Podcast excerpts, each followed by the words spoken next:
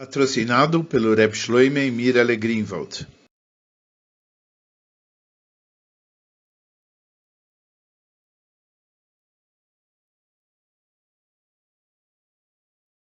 Essa é uma sirra em Likutei Sirres, volume 16, Parsha Pkudei, sirra 1. Na Parsha dessa semana nós estudamos como Moishe Rabbeinu deu para os Yudim a ordem de Hashem sobre Trumas a Mishkan, a doação que é feita para o Mishkan, e sobre a construção do Mishkan, com todos os seus detalhes. Então, os Yudim, então como os Yudim implementaram isso com todos os detalhes. A Sikha é composta de seis partes. Primeiro, o Rebbe pergunta qual é a explicação em Pshuto Shel Mikra, naquilo que Rashi traz, para toda essa repetição. Segundo, ele apresenta uma resposta parcial para essa pergunta, mas ele vai rejeitar essa resposta. Terceiro, ele vai apresentar uma resposta. Quarto, ele vai perguntar e responder algo sobre essa resposta. Quinto, baseada nessa explicação, ele vai entender um outro Rashi. E sexto, ele vai apresentar tudo isso em Pnimius Ainyonim, a explicação profunda e mística de todos esses assuntos. Nós já explicamos muitas vezes que Rashi, no seu comentário na Torá, ele trata e explica o, qualquer assunto que demanda explicação em Pshuto Mikra, que quer dizer a explicação simples do Pasuk. E, se por acaso Rashi não tem uma explicação para algo, ele escreve, eu não sei. Por isso, quando alguma coisa nos parece difícil, de difícil compreensão nos psukim, nos versos, nós temos que falar uma de duas coisas ou que realmente não existe uma dificuldade em compreender o verso, e é por isso que Rashi não comenta, já que a resposta é autocompreensível, ou que isso pode ser entendido e respondido baseado num ensinamento que Rashi já nos deu anteriormente, porque o trabalho dele é, é esclarecer todas as questões, segundo Pshuto Shalemikra, a explicação simples do verso.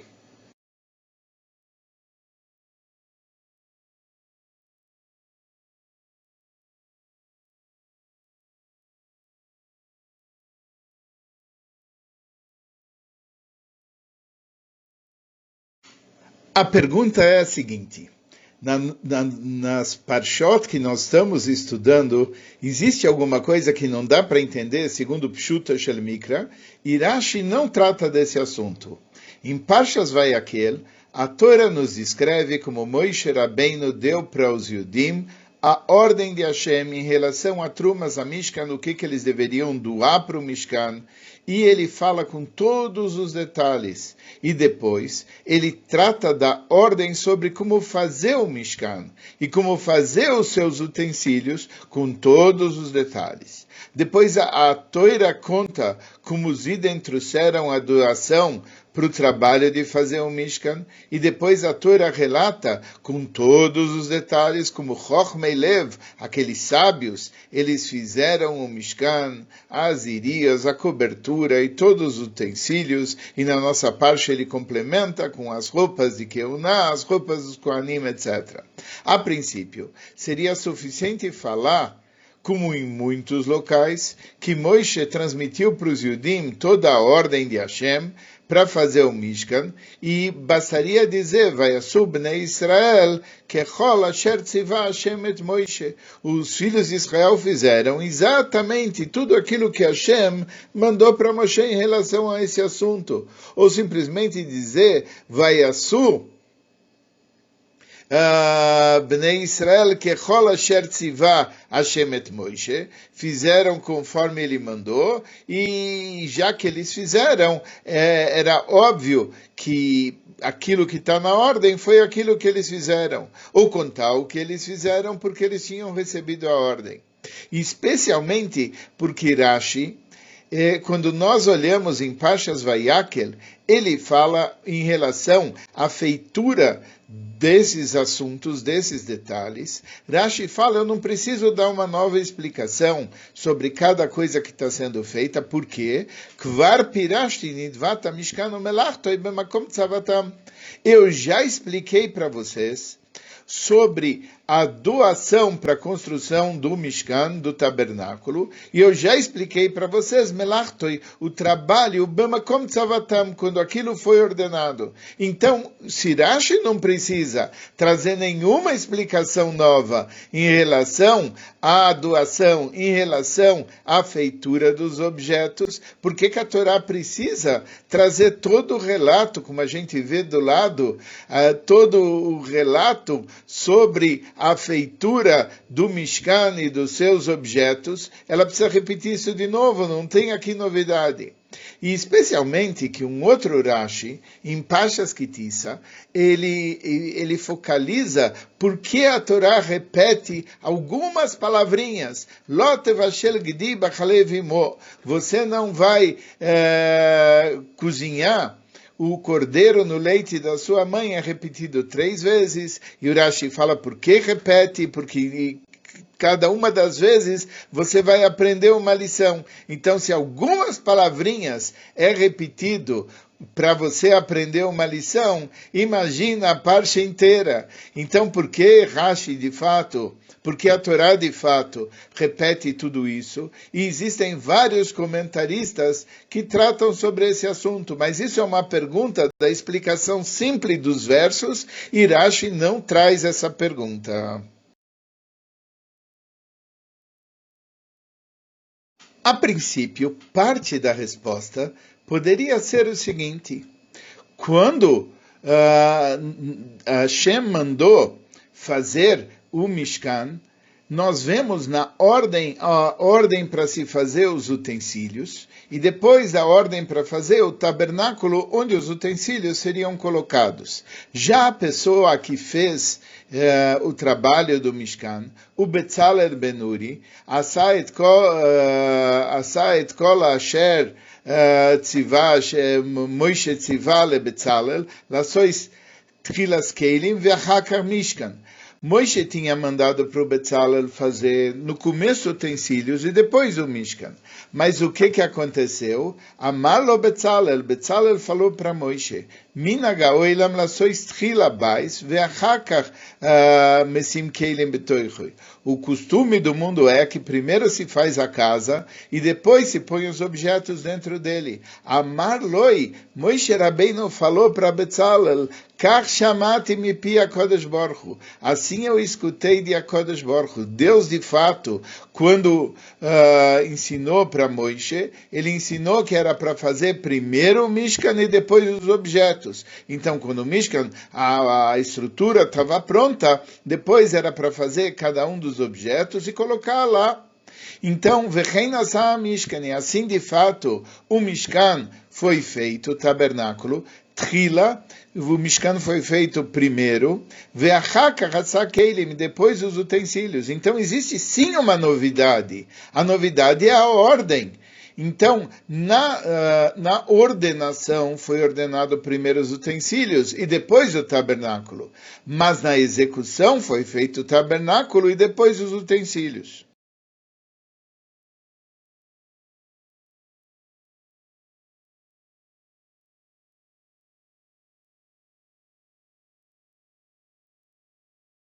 Vamos lá. Por que, que isso é uma resposta parcial? Existem quando Hashem disse para Moshe. Segundo, existe quando Moshe disse para o povo de Israel. Terceiro, existe quando aquilo foi feito na prática. Por que repetir essas três vezes? Mesmo que você vai dizer a diferença da ordem de quando fez, da ordem que Moshe tinha dito, então é diferente. Mas você explicou duas delas, você não explicou a terceira. Depois, quando ele explica sobre fazer os utensílios e fazer o Big Day Keuna, por que, que ele precisa também dizer em relação a isso? Já que aqui não tem a questão da ordem. Mais importante, Por que, que ele precisa repetir todos os detalhes, todas as medidas? Para você falar sobre a ordem, você não precisava repetir todas as medidas. E ainda tem mais um outro problema. Quando está escrito que havia et Mishkan el Moishe, que eles trouxeram o Mishkan para Moishe, que Moishe cuidou da montagem do Mishkan, a Torá de novo repete todos os detalhes do Mishkan e dos, dos, dos Keilim. E finalmente a Torá conclui que Rola Sher Tzivah Hashem et Moishe, que na Israel escola voida. Conforme Hashem tinha ordenado a Moishe, assim os filhos de Israel fizeram todo o trabalho. Porque então, essas quatro vezes, os detalhes eles são repetidos.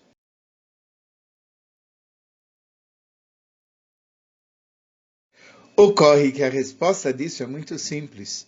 O Mishkan e os utensílios são das coisas mais importantes e queridas pelos Yudim.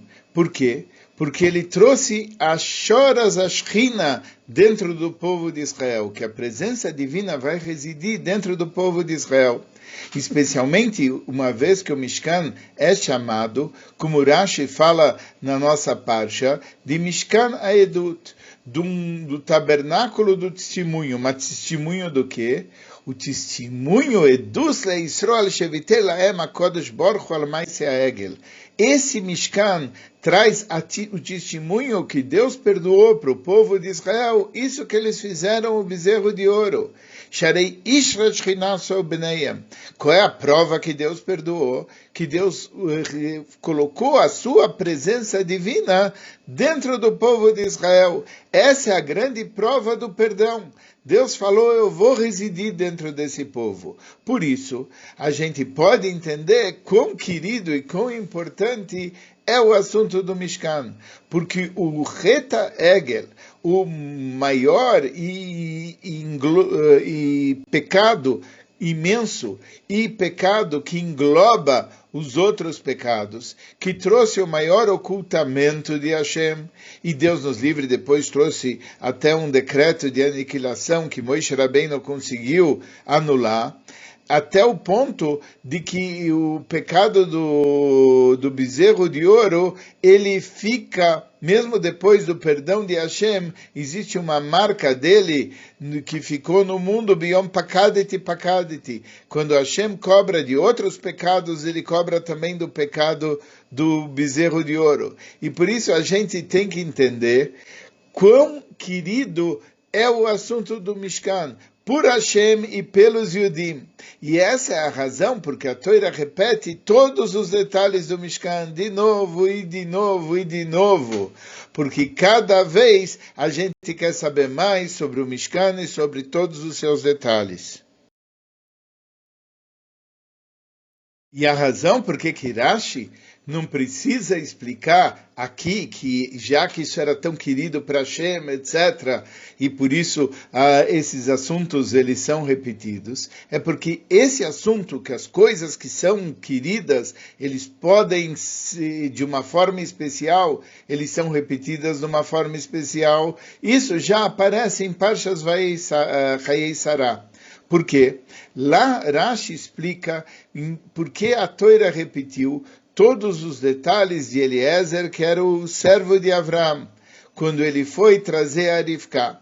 E lá a, Urashi traz a seguinte coisa: Ama Rabiacha, falou Rabiacha, Yafesi Hassan Shelav Avois, querida é a, a Sikha, o relato dos servos, dos patriarcas, Lifnei Amakom, perante Hashem, Mitorasam Shelbanim, até mais do que o estudo dos filhos. Por quê? Sharei Parsha Shel Eliezer Kfula Batoira, porque a Parsha de Eliezer todo aquele trecho a respeito de Eliezer, como que Eliezer chegou e encontrou Rivka, etc, etc. E quando ele relatou, repete todos os detalhes, essa parcha, ela está repetida na Toire, a parte inteira, o relato todo, verbei gufei toira e muitas coisas na toira, lanitnu ela bermiza. Foram dados uma dica, uma letrinha a mais, uma coisinha a mais, um detalhe na gramática, uma coroa sobre uma letra.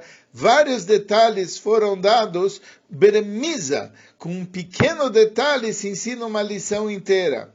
E relação àquilo que falou os servos, o servo do patriarca Eliezer, o servo de Abraão, está repetido tudo. Por quê? Porque Deus gosta disso de uma forma especial. Então a gente vê que a Torá repete algo para mostrar quanto aquilo é precioso perante Hashem.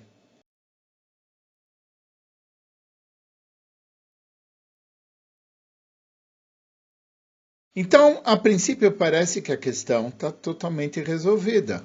Já que Hashem quer sobre o Mishkan de uma forma especial, então, por causa disso, a razão da repetição.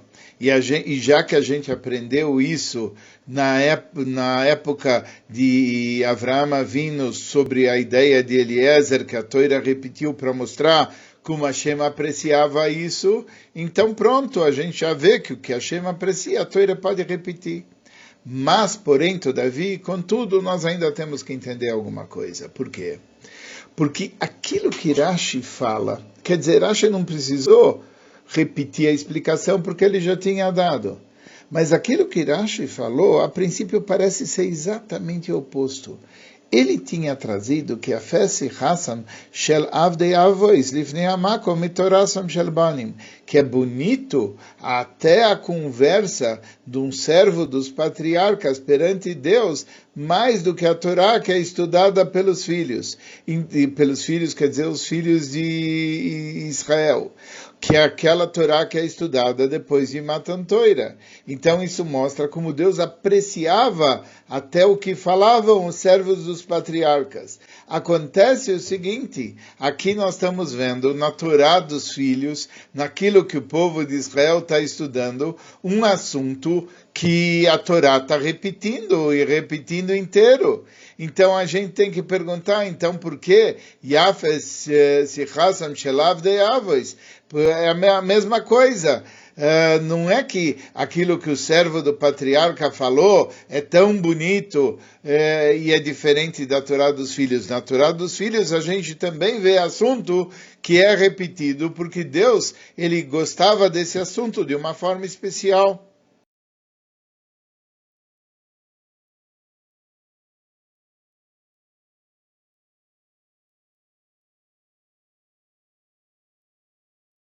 A explicação é o seguinte: o significado de Yafes Hassam Shelav de Avos Livnei Amakom Mitorosom Shelobanim, que é bonito, um relato de um servo dos patriarcas perante Deus, mais do que o estudo dos filhos, não é para mostrar a grandeza do dos escravos dos patriarcas sobre os filhos de Israel. Não. Isso é para mostrar a grandeza de uma sirra sobre a toira. Sicha quer dizer um relato e a Torá quer dizer um ensinamento. Vamos ver a diferença entre os dois. A Torá, ela tem oraot, ela tem ensinamentos, ela tem tzivuim, ela tem ordens, ela tem dinim, ela tem leis. Isso quer dizer a Torá. Aquilo que Hashem falou que a gente tem que fazer e como que a gente tem que fazer as coisas. Já Sicha, Sicha é um relato, é uma coisa aberta ele não é porque ele está dando um ensinamento, uma ordem, um din. Não, é uma história que relata uma situação, um evento, como aquilo que fez Eliezer. Eliezer contou tudo aquilo que aconteceu com ele. E esse ensinamento, ele vem enfatizar a grandeza de uma sirra, que às vezes a sirra pode ser, e mesmo a sirra de Avdei Avois, e mesmo a sirra de um servo dos patriarcas, pode ser maior do que Torosam, do que o estudo, mesmo o estudo de Bnei Israel. E daqui a gente vê que a grandeza de contar uma história é uma grandeza muito grande. E por causa disso, o relato da história de como nós fizemos os detalhes do Mishkan constitui uma sirra também. E é por isso que a explicação da grandeza da sirra em relação ao estudo comum eh, se aplica muito bem também no nosso caso. Segundo isso, nós podemos entender a razão por que Rashi traz o nome de Rabiacha. Rashi, quando traz o nome de um sábio juntamente com o ensinamento, é porque o nome desse sábio vai ser relevante para entender o ensinamento. Então vamos lá. Por que Rashi citou o nome de Rabiacha? É para mostrar exatamente que esse ensinamento, qual é esse ensinamento? Que uma história, uma sirá, pode ter uma grandeza em relação à Torá, em relação a um estudo e não simplesmente para mostrar a grandeza do servo dos avós, eh, que apesar de ser uma pessoa grande, não é que ele é maior do que os filhos de Israel que surgiram depois. O objetivo disso é para mostrar a grandeza do Masihá sobre um estudo normal.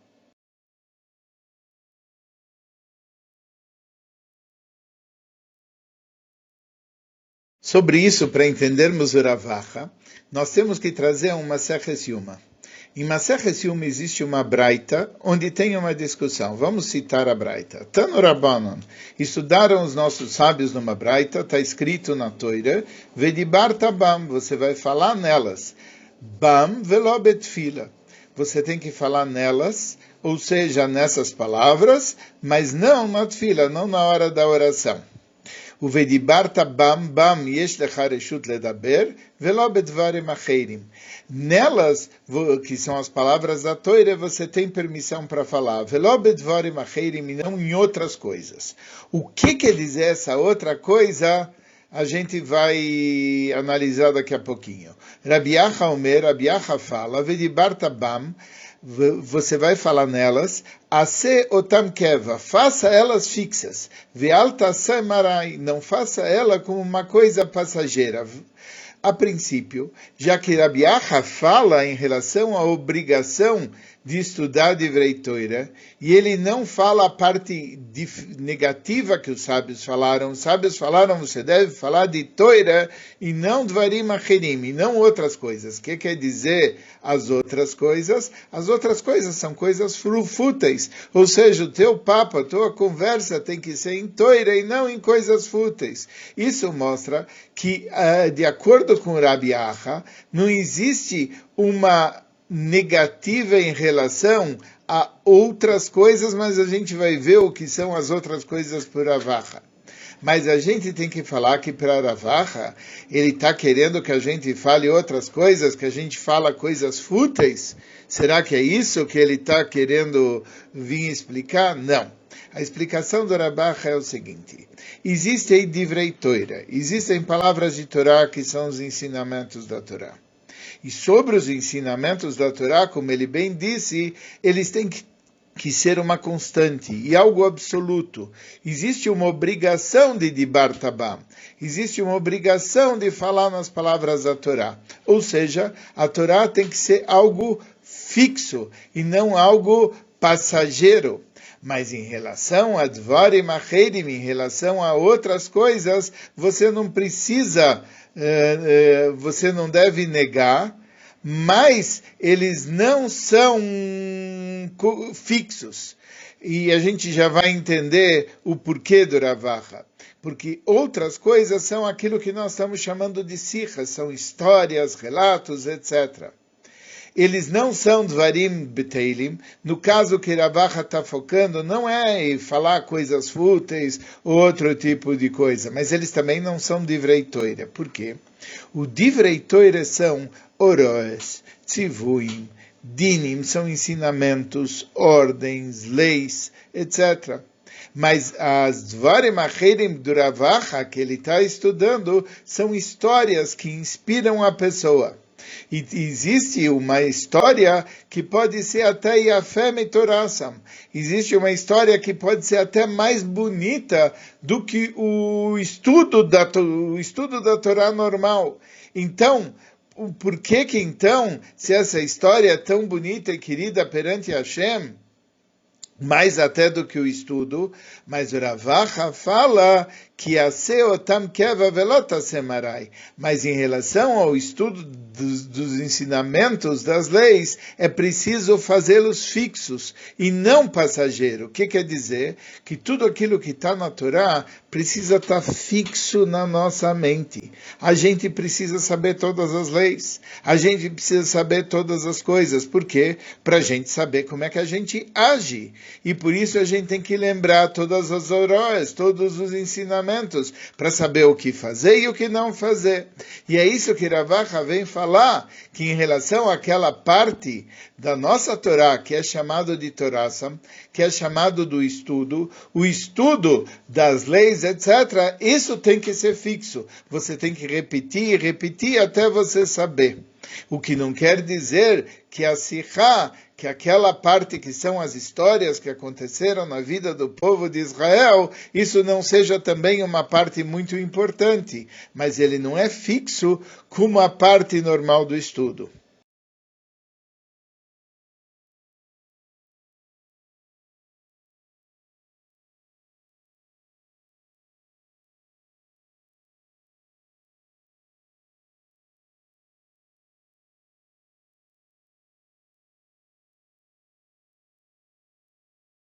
Agora nós vamos ver a explicação de tudo isso da forma profunda da Torá.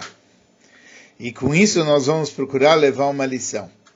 Nas duas parchas, onde nós encontramos todos os detalhes sobre o Mishkan e sobre os seus utensílios, são repetidos dois pontos em geral. Por um lado, o Nedivus Alev dos Yudim, quanto que o coração dos Yudim estava aberto que eles trouxeram tudo, e eles trouxeram tudo com uma maior aceleração, tudo aquilo que era necessário para o Mishkan, até o ponto que precisaram avisar eh, Aliasu Od, Melocha Veoiser. Ele falou, não tragam mais. Por quê? Porque aquilo já estava sobrando. Então eles mandaram parar de trazer, porque o material que as pessoas deram já era mais do que suficiente. Acontece que, por outro lado, a Parshá também conta que os Chochmei Lev, que aqueles sábios, cumpriram a ordem de Hashem e fizeram com esse material o Melech Ezamishka no trabalho do tabernáculo e os seus Kelim, que rola Shertzivá Hashem et Moishe, exatamente como Hashem falou a Moishe. Ou seja, em detalhe, a gente vê a fusão desses dois pontos. Por um lado, o que traziam, por outro lado, o, a, a doação deles, e por outro lado, a feitura. Assim, ao trazer a, a doação do Mishkan, aqueles que estavam trazendo também estavam cumprindo a ordem de Hashem, porque Hashem falou em relação aos elementos do templo, vocês vão pegar a doação de todo mundo que o seu coração manda dar. E também, é, ou seja, também aqueles que estavam dando o coração estavam cumprindo uma ordem. E também aqueles que estavam cumprindo a ordem eles estavam tendo intenção com o seu coração, por isso eles são chamados Chochmei Lev, eles são chamados sábios de coração. E quando está escrito que eles fizeram, está escrito Venassoli Boi, eles colocaram o coração no trabalho que eles estavam fazendo. E assim a gente vê como os dois assuntos eles têm que ser combinados. O assunto de Sihá e o assunto de Avdei. O assunto da intenção e o assunto da ação. Sihá é ligada com o coração. E por isso Sihá é o assunto da Tfilá. Uh, como a gente sabe, que a voida Beshebelev, que o trabalho do coração, a forma de servir a Hashem com as nossas emoções, é através da oração, que a oração significa o sentimento, as emoções que a gente está dando para Hashem. E existe o assunto de servir a Hashem com a ação, o assunto de Eved, o assunto de cumprir o que, que Hashem mandou. E esse é o assunto de Evet.